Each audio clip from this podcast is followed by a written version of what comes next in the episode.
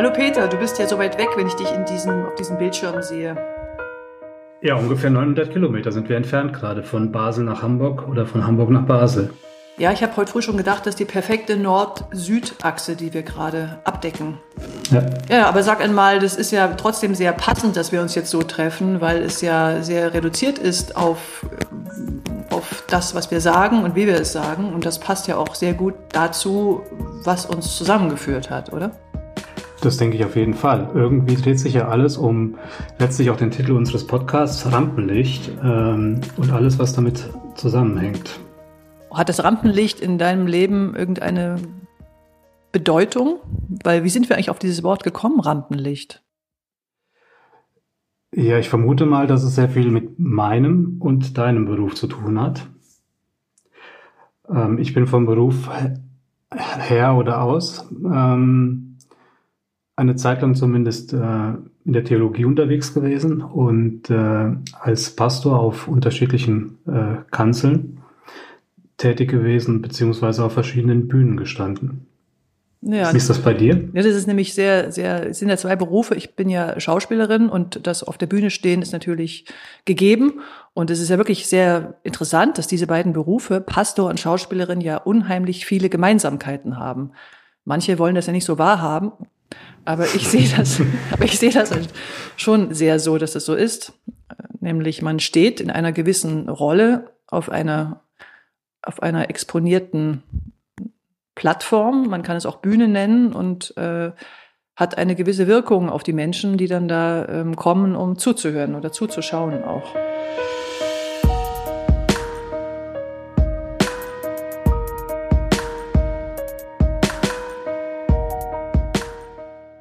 Aber was mich total interessiert, ist, ähm, weil wir uns ja noch nicht, wir haben uns ja schon viel unterhalten, aber noch nicht so über die Uranfänge unserer, unseres Lebens.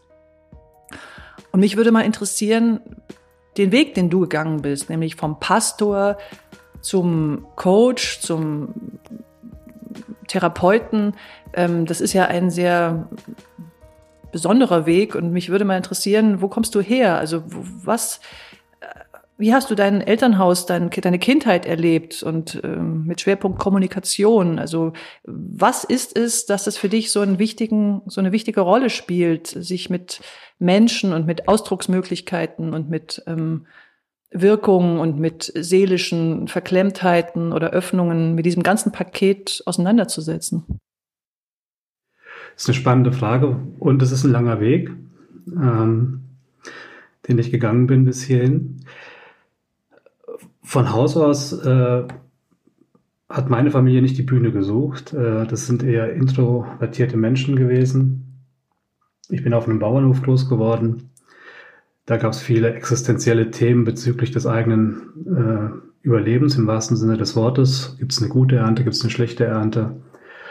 Und ähm, es gab, glaube ich, für meine Eltern kaum Orte, wo sie hätten im Rampenlicht oder im Mittelpunkt stehen können und sie haben es auch nicht gesucht. Und ich würde auch sagen, dass meine Kindheit davon geprägt war, dass ähm, auch dort eher wenig geredet wurde und als Kind ich mich wenig gezeigt habe. Es ist eine sehr autoritäre äh, Hierarchie gewesen, drei Generationen unter einem Dach. Und geredet hat im Grunde immer nur die Großmutter, die vor Kopf saß am Küchentisch, an dem Tisch, an dem ich jetzt gerade auch sitze. Hm, das ist derselbe Ein Tisch, Tisch, der über 100 Jahre alt ist und der viel Geschichte hat und der heute mein Schreibtisch ist, wo ich schreibe, korrespondiere, mit dir gerade rede. Und ähm, je nachdem, wie man das sieht mit der Theologie und mit dem Pastorensein, ist das ja auch nicht unbedingt eine Freiwilligkeit. Das sucht man sich manchmal aus und manchmal sucht man es sich nicht aus und hat das Gefühl, berufen zu sein äh, in so eine Arbeit hinein. Und so ist das auch bei mir gewesen.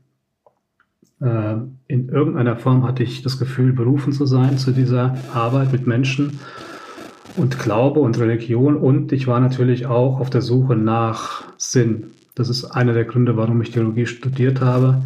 Ich habe viele Fragen gehabt. Äh, in diesen Jahren, als ich äh, um die 20 war. Und äh, nach den ersten beiden Semestern habe ich dann realisiert, das bedeutet ja auch, du musst vor Menschen stehen. Mhm. Und äh, das ist zu einer großen Herausforderung für mich geworden in den ersten äh, Studienjahren. Das ganze praktische, äh, diese ganzen praktischen Aspekte von äh, Andacht, äh, Homiletik, Predigt, Vorbereitung, äh, Beerdigungen halten, etc. pp. Also das Stehen vor Menschen und das Sprechen vor Menschen. Mhm. Aber, aber sag mal, du hast gesagt, ähm, ähm, Berufung. Wie hat sich diese Berufung denn bei dir bemerkbar gemacht, dass du das machen wolltest? Und was hat das mit deiner äh, Familie zu tun oder mit deinen Gefühlen, die du hast? Ich habe eine, ich habe eine, ähm, ja, wie soll ich das sagen? Ich habe schon als Kind existenzielle äh, Erfahrungen gemacht im Sinne von, dass meine Mutter an Krebs erkrankt ist und äh, ich äh, als neun, zehnjährige sie teilweise schon gepflegt habe und sie dann auch gestorben ist. Und das hat für mich äh, viele Fragen aufgeworfen. Gibt es, gibt es überhaupt sowas wie einen Gott? Äh, und wenn ja, warum ist er nicht da und warum greift er nicht ein? Und äh, ich habe da keine Antworten als Teenager drauf bekommen und habe dann ähm, den Schmerz, den ich erlebt habe in dieser äh, Erfahrung des, des äh, Sterbens meiner Mutter und des Loslassens von ihr, ähm, meinen Schmerz auch betäubt mit diversen, äh, ja, wie soll ich das sagen, Drogen, Alkohol. Und es hat einige Jahre gedauert, bis ich wieder an den Punkt kam, wo ich klar denken konnte. Da bin ich Menschen begegnet, die viel von Glaube geredet haben und von der Liebe Gottes. Und äh, so hat sich für mich eine Berufung entwickelt in diese Arbeit hinein. Ähm, aber dazu könnte ich, glaube ich, einen ganz eigenen Podcast mittlerweile machen, mhm. was das äh, bedeutet hat und wie sich das entwickelt hat. Mich interessiert, wie das bei dir gewesen ist. Du, ich glaube, so was ich gehört habe, wir haben uns ja äh, jetzt erst zweimal live getroffen durch Corona in den letzten fünf Monaten. Ähm, du hast ein anderes Elternhaus, eine andere Biografie. Wir würden in der Transaktionsanalyse sagen, einen anderen Bezugsrahmen oder eine andere Landkarte. Und das ist auch spannend, finde ich, zwischen uns beiden, dass wir so unterschiedlich sozialisiert sind. Ja, ja, das ist schon alles. Ähm ganz anders. Ich komme so aus einem akademischen äh, Hintergrund. Meine Familie sind fast ausnahmslos Ärzte und es aber sehr wenig in sozusagen in meiner Familie so über Dinge zu sprechen, die mir so aus dem Herzen kommen oder die einem so wirklich persönlich aus der Seele kommen. Ich hab, bin vielleicht so ein bisschen am Autismus vorbeigeschrammt, weil ich nicht gelernt habe, dass Innen und Außen zusammengehört. Und es war eher so ein bisschen peinlich, ähm, Dinge zu sagen, die einem wirklich etwas bedeuten oder die Ausdruck der eigenen tiefer gelegenen Persönlichkeit sind und nicht nur Dinge, die jetzt gerade so passen und welches Buch hat man gelesen und welche Musik ist gut oder welches, welche Oper muss man unbedingt jetzt wieder sich angucken, sondern dass man eben Dinge spricht, die wirklich zutiefst mit mir als Wesen verbunden sind, dass ich bin und das auch unabhängig ist von diesen ganzen äußeren ähm, Dingen, von denen man immer so sagt, sie sind wichtig. Und das, dieses Scheinen, dieser, dieser Schein hat sich für mich immer rausgestellt, dass er ein anderes eine andere Welt ist als das Sein. Und das ist das Problem, in, in dem ich als Kind habe ich ein bisschen gelebt, so wie in so einer Parallelwelt. Ich habe immer Menschen getroffen und habe schon ganz früh so wie wahrgenommen, dass das dass viele Menschen ähnlich sprechen zum Beispiel, dass, dass es Menschengruppen gibt, die man fast nicht unterscheiden kann, weil sie alle die gleichen Sätze mit dem gleichen Ton, mit den gleichen Gesichtern sagen. Und das hat für mich so ein Lebensgefühl mit sich gebracht, dass ich das Gefühl hatte, hä, also man hat hier eine Chance und die Chance ist, lerne die Sprache, guck sie dir genau an und ahme sie nach. Und das habe ich meine ganze Kindheit über versucht, mit großem Erfolg. Und bin aber irgendwie innerlich so ein bisschen erstickt.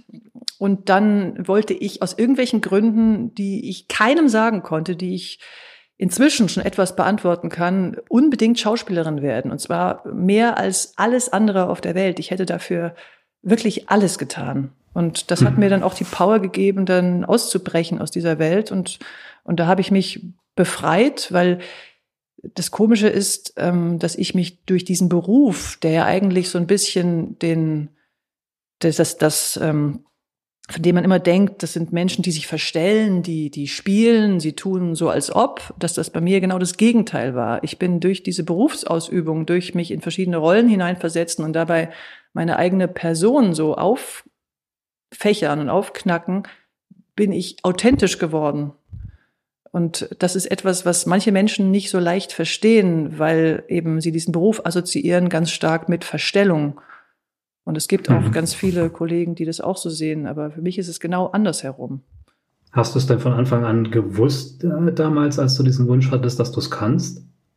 Weißt du, es also, gibt ja manchmal so ein Wissen, dass das tiefer ist als, als ähm, ein Wissen, äh, wie zum Beispiel, morgen muss ich wieder Milch kaufen, weil äh, die ist leer oder so, sondern ähm, es gibt ja so ein Wissen, das praktisch schon ist wie, wie eine, wie in den Zellen. Also man, man macht etwas aus, aus Notwendigkeit. Also man, man muss es tun, weil, weil in dem Moment einfach kein anderer Weg ist, wo man gar nicht so zum Nachdenken. Ich habe nie darüber nachgedacht.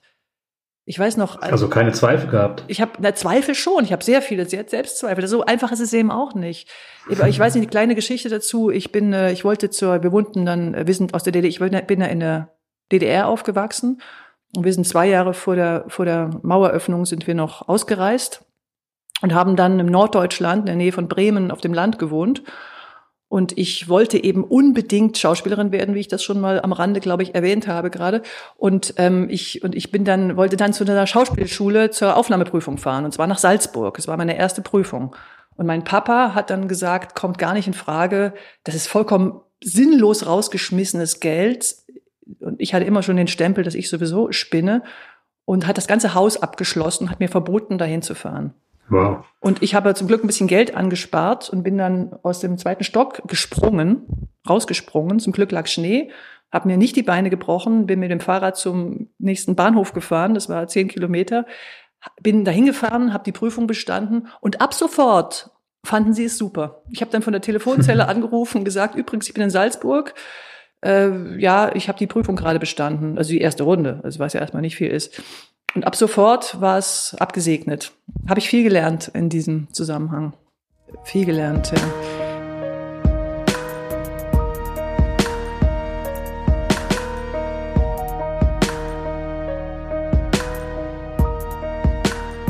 Also, aber was interessant ist bei unseren beiden Familiengeschichten, also ich meine, wenn du da von deinem Küchentisch redest, an dem du ja gerade sitzt, oder? Mhm.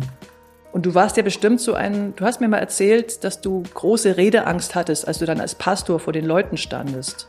Und wie hast du versucht, und das ging mir ja auch so, ich, ich war auch sehr schüchtern, sehr zurückhaltend. Also so wie man mich heute erlebt, da kann man sich das manchmal nicht vorstellen. Aber ich bin eigentlich ein schüchterner Mensch und hatte eigentlich auch Probleme, mich, mich zu veräußern. Also das ist mein größtes Problem sogar überhaupt. Und ich würde mich, mich mal dafür interessieren, weißt du, wie, wie bist du? Ich meine, wenn man so Probleme hat, äh, vor Menschen zu sprechen, es aber so tun muss, wie du das ja tun musstest. Wie bist du diesem Problem begegnet? Also wenn du da standest dann vor, vor der Gemeinde, wie bist du dann, was, wie hast du das gemacht? Puh, ja, also häufig am Anfang stotternd, unsicher. Ich habe auch gestottert. Aber hast du richtig gestottert? Also stottern wie im Sinne von, von Sprachstörung oder stottern von, ich weiß jetzt gerade nicht, was ich sagen soll? Ich weiß jetzt gerade nicht, was ich sagen ah, soll, so würde ich mal sagen. Okay, ja. okay. Und ähm, auch mit großen Selbstzweifeln. Mhm. Ähm, Authentizität ist ja ein Riesenthema. Also das, was ich zeige und sage, gleichzeitig auch zu leben und zu praktizieren. Mhm. Das finde ich irgendwie, also als Schauspieler nochmal was anderes. Du bekommst eine Rolle, die musst du ausfüllen und das muss nicht unbedingt deins sein, mhm. empfinde ich so. Mhm. Aber wenn ich als Pastor da stehe, dann hat das äh, irgendwie nochmal eine andere Dynamik, zumindest von meinem Empfinden. Moment, ja. Moment, das muss unbedingt mein sein. Das ist eben genau das. Weißt, es ist, muss un das ist so. Weißt du, wenn es nicht meins ist, wenn es nicht meins ist, ne, das ist ja das Befreiende an dem Beruf. Wenn, wenn, wenn du Medea spielst, die ihre Kinder umgebracht hat, das musst du zu deinem machen, sonst kannst du es gleich lassen. Hm. Und das hat eben offenkundig denkt man immer so, aber ich glaube, das ist eben nicht so viel. Entschuldige bitte, das war ein kleiner Einwurf von mir. Ja, schon okay. Aber wichtiger Einwurf. Wir können ja durchaus unterschiedliche Auffassungen sein und Meinungen sein. Ja. Aber ich denke schon auch, dass, ähm, also unter normalen Umständen hätte ich, glaube ich, sagen sollen, äh, vielleicht ist das eine Berufung gewesen, aber nicht in diesem Kontext. Äh, aber es hat dann auch bedeutet, dass ich äh, direkt während dem Studium schon in persönliche Veränderungsprozesse reingegangen bin, Auseinandersetzungen äh, mit meinen ja, Selbstzweifeln, Minderwertigkeitsgefühlen. Äh, ich habe dann äh, eine klinische Seelsorgeausbildung angefangen. Mhm. Das ist eine Ausbildung äh, im kirchlichen Kontext, wo du unterschiedliche humanistische äh, Konzepte, Psychologien äh, kennenlernst, ähm, Blickwinkel, wie man auf den Menschen schauen kann. Und in diesen äh, Ausbildungsprozessen ging es auch sehr viel um das Thema Selbsterfahrung, sich selbst reflektieren, äh, auch ein Stück weit an die Grenzen gehen oder ähm, ja, Feedback zu bekommen, auch von den Kollegen und Kolleginnen, die in diesen Ausbildungsprozessen drin waren. Und diese Feedbacks sind natürlich nicht immer angenehm gewesen, weil man hat auch ein eigenes Bild von sich hat, was möglicherweise nicht übereinstimmt. Da gibt es ja auch so Konzepte wie das Johari-Fenster, wo ich äh, einen Teil von mir einfach nicht. Was hast du gerade gesagt? Johari. Ah, okay. Kenne ich nicht. Es gibt einen Teil in diesem Johari-Fenster, wo äh, ganz klar ist, das sehe ich nicht, die anderen sehen das, ich sehe das nicht. Ah, okay. Ja. Habe gestern noch mit einem Freund äh, bei einer Wanderung in äh, Ostdeutschland äh, bin ich von ihm gefragt worden, ich soll ihm Feedback geben und dann habe ich etwas gesagt, was er so nie gesehen hat und wahrgenommen hat und das ist immer spannend, glaube ich, auch für vielleicht auch für die, die den Podcast hören, mal zu fragen, wie nimmst du mich denn wahr, mein Gegenüber, wenn ich einen habe und was siehst du bei mir, was ich nicht sehe? Und wie sich das unterscheidet? Weil da ist das Wachstums, ja, weil da ist das Wachstumspotenzial, denke ich mir, für äh, uns Menschen auch. Aber sag mal, doch mal zurück zur Frage. Also wie hast du denn, wenn du da so aufgeregt warst und du standest dann in der Anfängerzeit vor so einer Gruppe von Menschen, mhm. wie hat sich das bemerkbar gemacht und wie hast du das dann versucht, äh, in den Griff zu bekommen? Ja, ja, ich habe meine Predigten wortwörtlich geschrieben und was ich geschrieben habe, habe ich auch gesagt. Also ich habe ständig von, vom Blatt äh, zum Publikum und zurück, Publikum, Blatt. Okay. Satz für Satz. Ich habe praktisch auch mehrere Male äh, eine 30-Minuten-Predigt äh, durchgesprochen, mhm. teilweise Stellen auswendig gekonnt. Ich habe nicht den Mut gehabt, mich vom Platz zu lösen, mhm, mh, mh. also vom, vom Geschriebenen zu lösen. Das hat lange gedauert.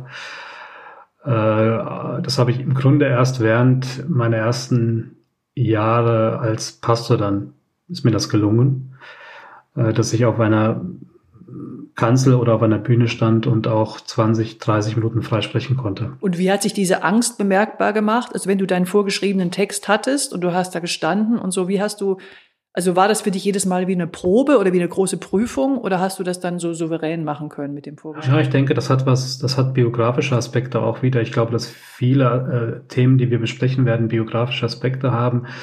Äh, ich denke, das ist die Angst auch und die Sorge vor Beschämung. Äh, ich bin auf diesem Hof in meiner Familie unbewusst oder bewusst, ob sie es wollten oder nicht, auch immer wieder beschämt worden und hatte Situationen, wo Erwachsene mich ausgelacht haben. Mhm. Äh, und wo die Schamesröte praktisch hochgestiegen ist. Und mit dieser Angst gehst du, glaube ich, auch dann in dein weiteres Leben, egal wo du stehst und wo du gehst, ob du Führungskraft bist in einem Pharmaunternehmen oder äh, ähm, in einem Dienstleistungsunternehmen ähm, wenn du dann äh, solche biografischen Erfahrungen hast, dann dockst du immer wieder an die Uhr, ich sage jetzt mal an die Urgruppe an, in der du deine ersten Gruppenerfahrungen gesammelt hast. Das sind in der Regel die Familienmitglieder, wo du deine ersten Gruppenerfahrungen machst und das überträgst du und nimmst du mit in deinen Alltag.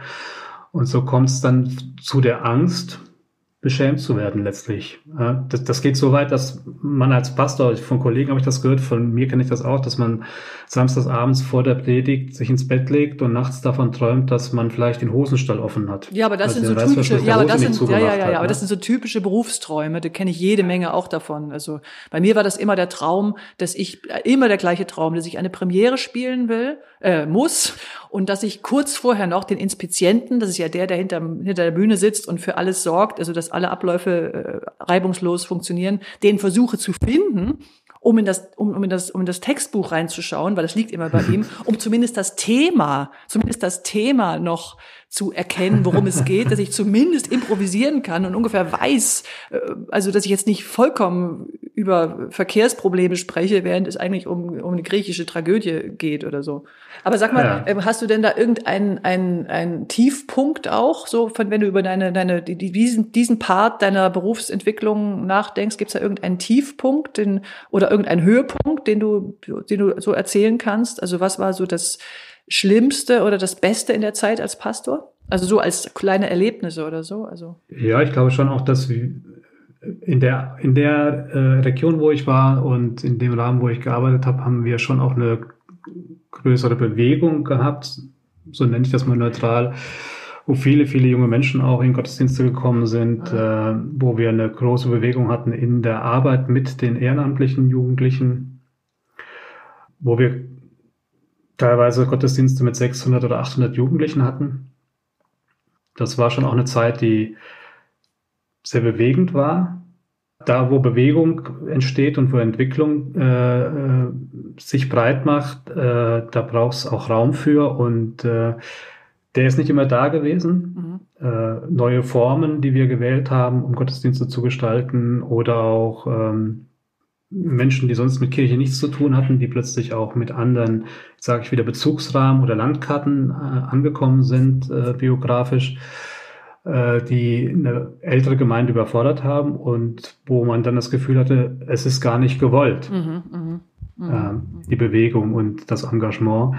Alles soll beim Alten bleiben. Und das kennt ja auch jeder aus seinem, sag ich mal, aus seinem Leben. Wir haben unsere ritualisierten Formen und wir sind in unserer Komfortzone. Mhm. Und dann passiert was, was uns unangenehm ist, was uns vielleicht nicht in den Kram passt, was uns stört in unserer Routine oder in unseren Ritualen. Und äh, ja, das sind dann die weniger schönen Momente gewesen. Aber schon mal, wenn du das so erzählst, dann, dann habe ich wieder so viele Parallelen dazu aus meinem, aus meinem Berufsleben. Erzähl. Ja, weißt du, ne, weil das diese Sache zum Beispiel, dass man sich so, dass es so sinnvoll sein kann und dass man auch berauscht davon sein kann und dass es aber auch so völlig sinnentleert sein kann, weil die Form oder die, die, die Ideen bei einer Inszenierung völlig vorbeigehen an Geschichten, die man zum Beispiel Menschen erzählt. Für mich ist es nach wie vor das einzig Erstrebsame und die einzige Sinn von Kunst ist, dass man Menschen berührt, dass man sie zum Lachen, zum Weinen, zum Nachdenken bringt, dass irgendwas passiert mit den Leuten.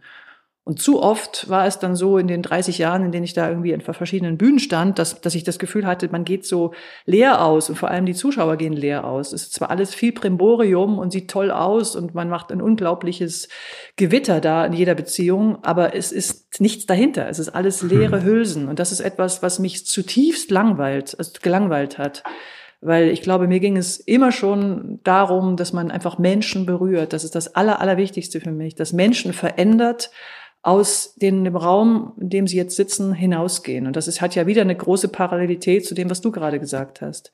Hm. Und es ist ja auch kein Zufall, Peter, dass wir beide, unser beider Lieblingsfilm ist, welcher Film? Wie im Himmel. Wie im Himmel, von dem wunderbaren Kai Pollack. Und da geht es ja genau darum, ne?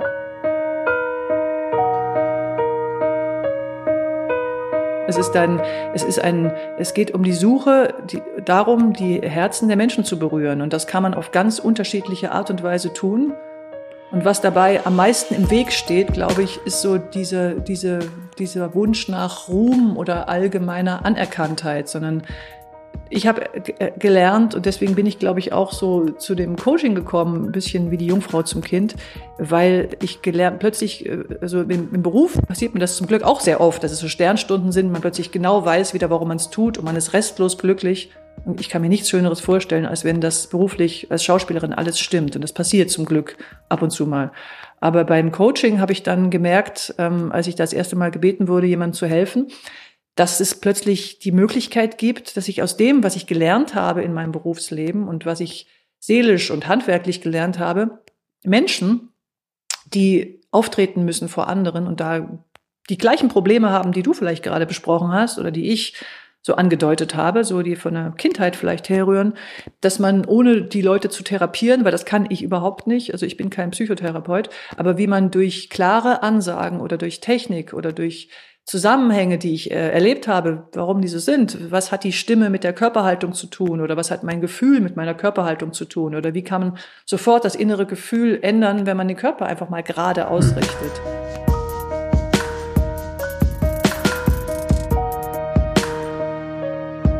Äh, ich muss da gerade denken an eine Frau, die äh, eine Lehrerin äh, aus der Schule meiner Tochter, die ständig massive Stimmprobleme hatte und die nicht mehr sprechen konnte. Die hatte so Knoten auf den Stimmbändern, wo man von den Ärzten dann auch ganz schnell hört, ja, das nicht mehr sprechen und großes Problem, Beruf wechseln so ungefähr.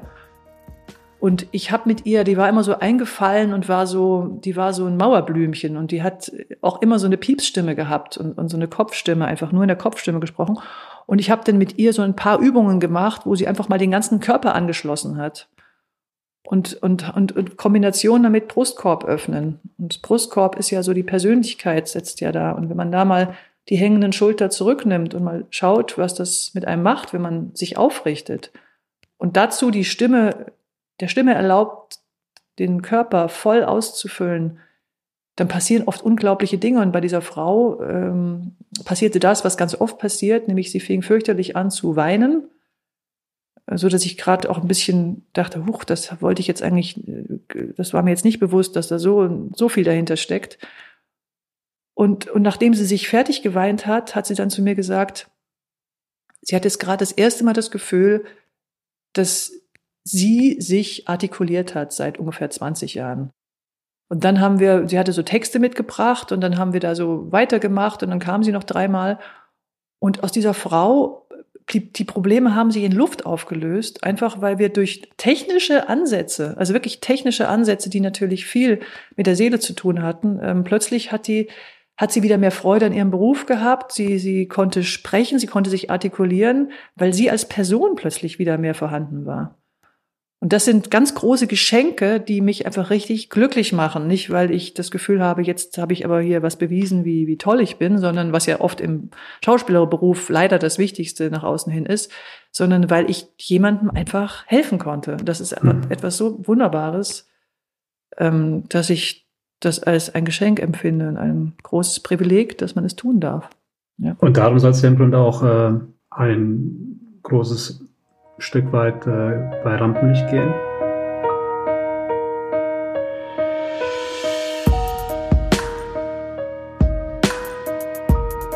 Unserem Podcast, genau. Äh, einerseits technische Aspekte, andererseits äh, innere Aspekte, ja.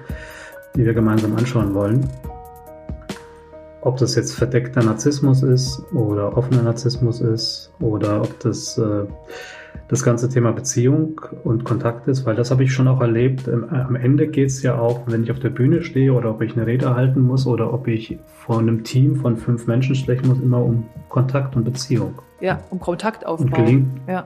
Genau, gelingt mir das äh, im, im Dialog oder halte ich einen Monolog vor meinen Mitarbeitern oder vor der Gruppe, vor der ich stehe oder find, finde ich einen Zugang zu den anderen? Und das ist ja auch ein Grundbedürfnis von uns empfinde ich zumindest so von uns Menschen, gesehen zu werden. Also mhm. wenn ich was sage, möchte ich gerne gesehen werden, möchte ich wahrgenommen werden, möchte ich ernst genommen werden. Und ich glaube auch ein tiefes Bedürfnis, ich möchte ankommen. Mhm. Also mit dem, was ich ausdrücke, möchte ich ankommen beim anderen. Mhm. Äh, und das erlebe ich natürlich als ein Riesengeschenk, wenn das, was ich, was du eben auch schon gesagt hast, wenn ich das, wenn mir das gelingt, äh, mit meinen, mit meinen Worten oder mit dem Inhalt, den ich transportiere, wenn ich dort lande beim anderen. Mhm. Und wenn er berührt wird dadurch und ich gleichzeitig auch wieder berührt werde, weil ich glaube ganz fest an einen ko-kreativen Prozess zwischen mir und meinen Gegen Gegenübern in der Mehrzahl oder auch dem Einzelnen. Und dass wenn wir in einen Dialog treten und wenn wir uns zeigen mit dem, was wir in uns tragen, dass dann auch automatisch ein Veränderungsprozess in Gang gesetzt wird. Ob das jetzt im, im Kontext von Beratung oder von Coaching ist, ob das im Kontext von Beziehung und Partnerschaft ist, ob das im Kontext von Kollegen, Mitarbeitern und Vorgesetzten ist, äh, wenn wir das wahrnehmen und realisieren, dass da in diesem Prozess des Dialogs miteinander was Neues kreiert wird und was Neues entsteht, dann glaube ich, sind das immer auch berührende Momente. Dass es beidseitig ist, meinst du? Dass immer das, ja. dass alles in beide Seiten läuft, ja. Genau. Was du gerade gesagt hast über das Dialogische, das wollte ich nochmal sagen, das ist nämlich ganz wichtig. Das habe ich rausgefunden. Man kann alle möglichen Tricks lernen. Du sollst die Hände offen halten, wenn du mit, wenn du gestikulierst. Du sollst den Leuten in die Augen schauen. Du sollst dich gerade halten. Du sollst dies und jenes tun, was alles richtig ist. Was du aber eigentlich automatisch tust, wenn du einigermaßen normal dein Instrument, was du bist, zur Verfügung hast, wenn du dialogisch bist. Wenn du dialogisch bist, machst du automatisch Pausen, weil es ist dir wichtig, dass der andere es versteht. Du mhm. ziehst automatisch das Tempo an, wenn du Dinge sagst, die jetzt nicht so wahnsinnig ähm, gehaltvoll sind. Und du versuchst automatisch dich zu öffnen, weil du möchtest die anderen ja erreichen. Genau. Und das ist immer so eine Sache, wo alles zusammenkommt. Alles, alles, alles, alles. Und das ist für mich die wichtigste und zentralste Dinge, was ich auch immer versuche, den Leuten zu sagen, dass es eigentlich nicht um Technik geht, sondern es geht darum, alles wegzuräumen, was dein, was dich hindert, einfach voll präsent und da zu sein und das zu geben, was du zu geben hast. Mehr ist es nicht. Und das muss man einfach aufräumen. Da muss man aufräumen, wie in einer Gerümpelkammer, wo man alles wegschmeißt, was hinderlich ist und alle Dinge wegtut, die hinderlich sind. Und das wäre ja auch wie so immer wieder das Wagnis oder es zu wagen oder das Wagnis von, von Nähe ja. zu generieren und herzustellen miteinander. Ne? Ja. sich da zu öffnen. Ja. Einerseits in dem, was ich ausdrücke, äh, auch die Bereitschaft zu haben, nicht nur einen Monolog zu halten, sondern eben, dass durch das, was ich ausdrücke, auch was zurückkommt, Nie was einen Monolog kann. zu halten, würde ich sagen. Niemals einen Monolog. Monologe streichen aus dem Leben insgesamt. Jedes Gespräch, auch wenn du eine Stunde alleine vor dich hin sprichst, ist immer ein Dialog. Es gibt keine Monologe. Das ist meine Meinung. Siehst, ja. siehst du das auch so? Ja, wenn jemand vor mir steht und eine ganze Stunde alleine redet, dann ist das für mich ein Monolog. Und dann würde ich, glaube ich, nach fünf Minuten schon abschalten. Interessant, aber guck mal, wenn ich einen Monolog halte, wenn ich jetzt mit dir rede, ich höre nicht mehr auf zu reden, ich lasse dich nicht mehr zu Wort kommen und ich rede. Dann, dann unterbreche ich dich. Genau, aber es ist in der, in der Rede vor, vor, vor Menschen ist es einfach so, weißt du, auch nonverbal antworten die Menschen. Und wenn du das nicht einbeziehst, dann ist es ein Monolog. Wenn du da stehst und machst Augen zu und durch und, und redest durch, dann ist es ein Monolog. Ein Dialog ist, wenn du die Menschen mit einbeziehst in ihren nonverbalen Reaktionen und das spüren die und dann können sie auch erst zuhören. Deswegen würde ich jedes, jedes Sprechen immer als Dialog bezeichnen. Und wenn es kein Dialog ist, dann hat es, seinen, hat es für mich seine, seinen Sinn verfehlt. So bin ich, da bin ich radikal. Ja, aber gleichzeitig erlebst du ja auch und ich auch, dass Menschen Monologe halten, oder? Ja, und das langweilt mich zu Tode. Sowohl in der Beziehung als auch in der Partnerschaft, mhm. als auch bei der Nachbarschaft oder Menschen, die ich im Zug treffe. Wenn Leute nicht zuhören können und sich nicht beziehen aufeinander, finde ich das auch Quatsch. Ich weiß nicht, wozu Gespräche da sein sollen, die keine Gespräche sind. Das äh, habe ich mich immer schon gefragt, wozu das gut sein soll. Martin Buber hat das ja auch gesagt. Alles wirkliche Leben ist letztlich Begegnung und letztlich auch wieder Dialog. Ne? Nur im, im Gegenüber kann ich zum Ich wirklich werden ja. und mich entwickeln zu was Eigenständigem. Wie geht's denn weiter mit unserem Podcast? Ja, genau.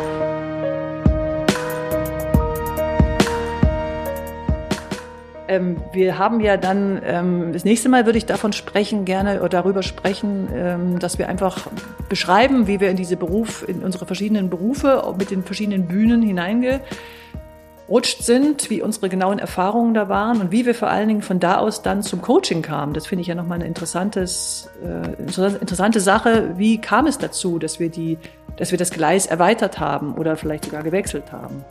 Mhm. Und was geschah dann? Also was passierte und warum haben wir diesen, diesen Seitenwechsel vorgenommen? Das würde mich interessieren, da genauer einzusteigen in diesen, in dieses ganze Feld. Und auch mehr zu hören noch von dir würde mich auch total interessieren.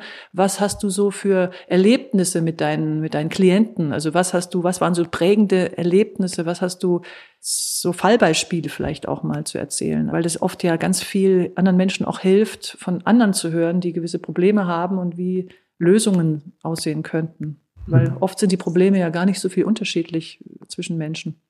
Also ich freue mich aufs nächste Mal, Peter. Ich mich auch, Claudia. Und äh äh, wer weiter von uns hören oder lesen will, kann das auch unter unserer Webseite tun, kraftvollepräsenz.de. Dort findet ihr uns im Netz, beziehungsweise äh, bei Instagram und Facebook sind wir auch unterwegs mit unserer Website und demnächst auch mit unserem Podcast. Und mit den sehr interessanten Blogs, die Peter und ich abwechselnd verfassen, die sich gegenseitig gerade über über, über Türmen vor, also ich bin gerade total begeistert, was du für Texte schreibst und dann bin ich auch immer wieder ähm, begeistert, wie ich darauf antworten kann. Dann mach's mal gut. Vielleicht treffen wir uns ja sogar mal wieder in Live auch in diesem Leben. In, in diesem Leben vielleicht schon noch, ob es in diesem Jahr stattfindet. Das ist die Frage, ja. Also, dann bis bald. Bis bald. Tschüss.